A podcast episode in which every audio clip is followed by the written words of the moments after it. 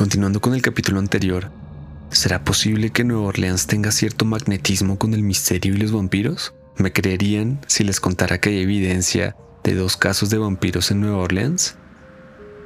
Mi nombre es Sergio Barbosa.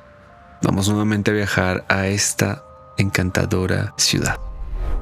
Acompáñenme. Circunpunto. Misterios. Enigmas.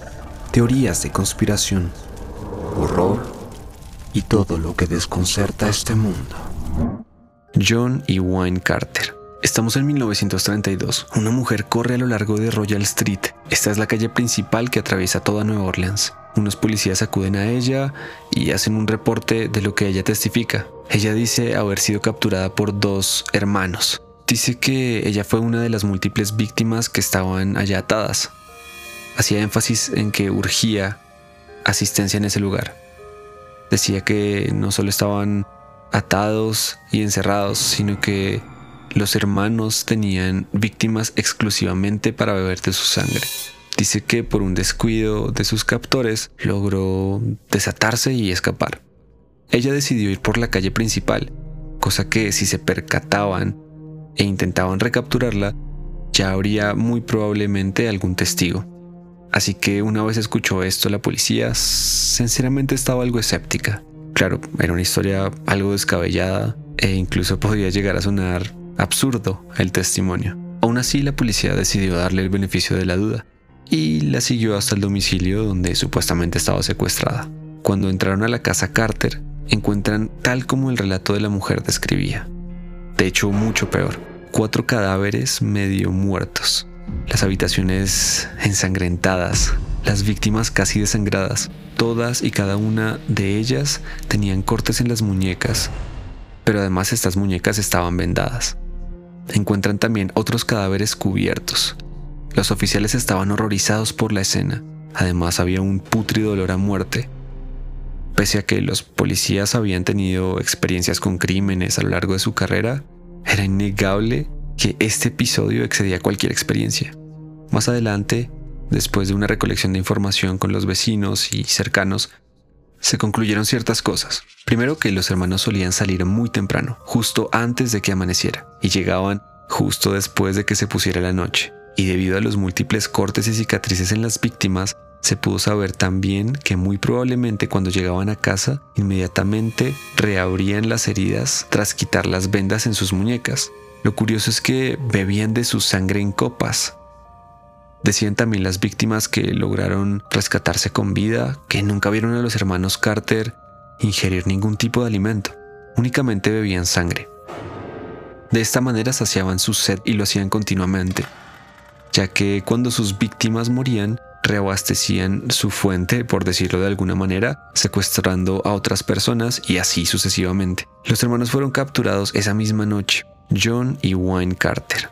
Ambos se declararon culpables, además de reconocer sus crímenes, aceptaron lo anteriormente contado e incluso fueron un poco más allá en detalles. Por todo esto se mantuvieron un corto tiempo encarcelados, puesto que las autoridades, por temor a que ellos siguieran con su conducta delictiva, decidieron ejecutarlos. Pensemos algo, la historia del primer capítulo ya es un hecho que hace que Nueva Orleans sea un territorio en el que los rumores que corren acerca de los vampiros sea un hecho. Ahora, esta situación en particular da espacio a pensar que el relato de los vampiros tenga un poco más de condimentos, que se nutra más. Pero esto no es todo lo que tenemos hoy para contarles. Vamos con una nueva historia acerca de Jacques Saint Germain. Tiempo después, donde recién estábamos, ahora estamos a principios del siglo XX, llega un hombre que tiene ese nombre. Dice llamarse Jack Saint Germain. Es el típico hombre adinerado, apuesto, educado, divertido, extravagante, pero particularmente misterioso llama la atención de los ciudadanos de Nueva Orleans, por supuesto, sobre todo la atención de las damas en esa época, además que, como lo mencionamos, era todo un caballero. Al cabo de poco tiempo de su llegada, se forma en torno a él una figura pública, una figura que llega a oídos de casi toda Nueva Orleans. Se dice que era un hombre con especial afición a las mujeres, puesto que se le ve paseando con unas muy hermosas damas por todo el barrio francés, haciendo compras en costosas plazas y disfrutando del buen jazz mañanero que ofrece esta ciudad. Organiza además veladas bastante lujosas.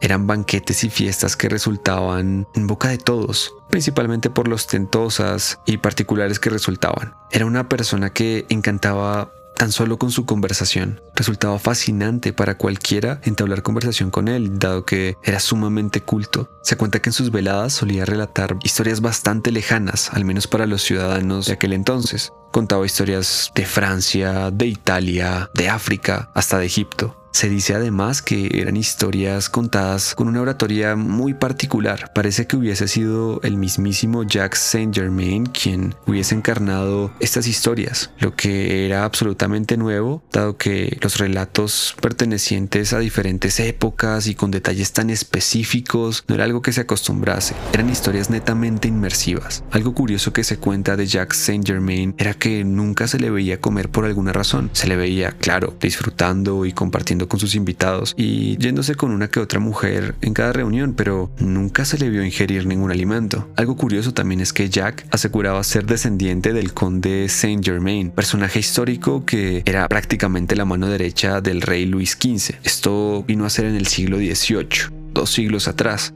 También es cierto que, pese a la vasta diferencia de época, había un parecido impresionante entre el famoso retrato del conde y este adinerado Jack Saint Germain. Empieza entonces a correr el rumor de que podrían ser la misma persona. Se añade a estos rumores y estas habladurías de la ciudad el hecho de que no comiera, el detalle con que contaba las historias, su misteriosa procedencia, todo esto se suma y bueno, empieza a haber varias interrogantes acerca de este personaje. Todo esto sucede meses después de que él llegue, todas estas preguntas y estas teorías acerca de él. Al cabo de un tiempo, la policía acude a su mansión con el motivo de una investigación porque hubo un caso muy particular. Y es que resulta que una mujer había ido a las autoridades a denunciar que se escapó de uno de los balcones de la mansión del famoso Jack Saint Germain, casi muriendo por la caída, pero decidida a saltar para huir de lo que estaba por ocurrirle. Decía que Saint Germain estaba maltratándola y en una breve distracción encontró la oportunidad de correr por su vida. La mujer era una prostituta, por lo que tras contar su testimonio es puesta ante la de juicio. Pensemos que este es un personaje vastamente adinerado, que se codea con poderosos y es de muy buena fama. En fin, funcionaba muy bien en sociedad. Pese a todo esto, los policías deciden comunicarse con Saint Germain para que fuera a la comisaría. Van a su casa, le dicen en un tono muy pacífico que si podría acercarse uno de estos días sería maravilloso. Él muy amablemente dice que con gusto, que a la mañana siguiente iría. Pero lo curioso es que después de esa noche él desaparece de la ciudad. Esto se sabe porque la policía acude al domicilio y no le encuentra al día siguiente no deja ningún rastro y misteriosamente todas sus pertenencias quedan en su propiedad cuando los oficiales inspeccionan la casa, encuentran múltiples botellas de vino que tras ser revisadas no tenían ningún tipo de vino común sino que contenían vino mezclado con sangre. Se presume que era muy probablemente un vampiro.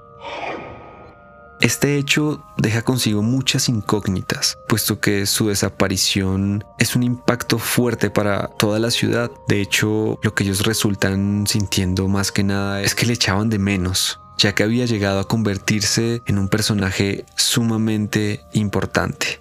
Al día de hoy no se sabe si era el mismo conde Saint Germain quien decía ser Jack, aunque seamos realistas, Biológicamente no es posible que un humano viva tanto tiempo y mucho menos que después de vivir tanto tiempo luzca exactamente igual que en su adultez. Tampoco se sabe dónde fue a parar o si haya continuado con su conducta en alguna otra ciudad del mundo. Son estas historias, entre algunas otras, que posicionan a la ciudad de Nueva Orleans la relacionan, la vinculan con estos seres misteriosos llamados vampiros. Pero nuevamente, ustedes son quienes deciden si tomarlo descrito hoy en Circunpunto como un mito, una leyenda como una historia o como una fantasía más. Nos gustaría saber qué opinan acerca de los hermanos Carter y de lo narrado de Jack o el conde Saint Germain. ¿Habrán sido homicidios con algún trastorno y alguna afición especial con la sangre? ¿O habrán sido unos de los vampiros que fueron descubiertos a lo largo de la historia? Esto ha sido todo por hoy en Nueva Orleans. Regresemos a nuestro hogar una vez más. Ahora es momento de partir. Les deseamos una cálida noche y nos vemos en el próximo episodio.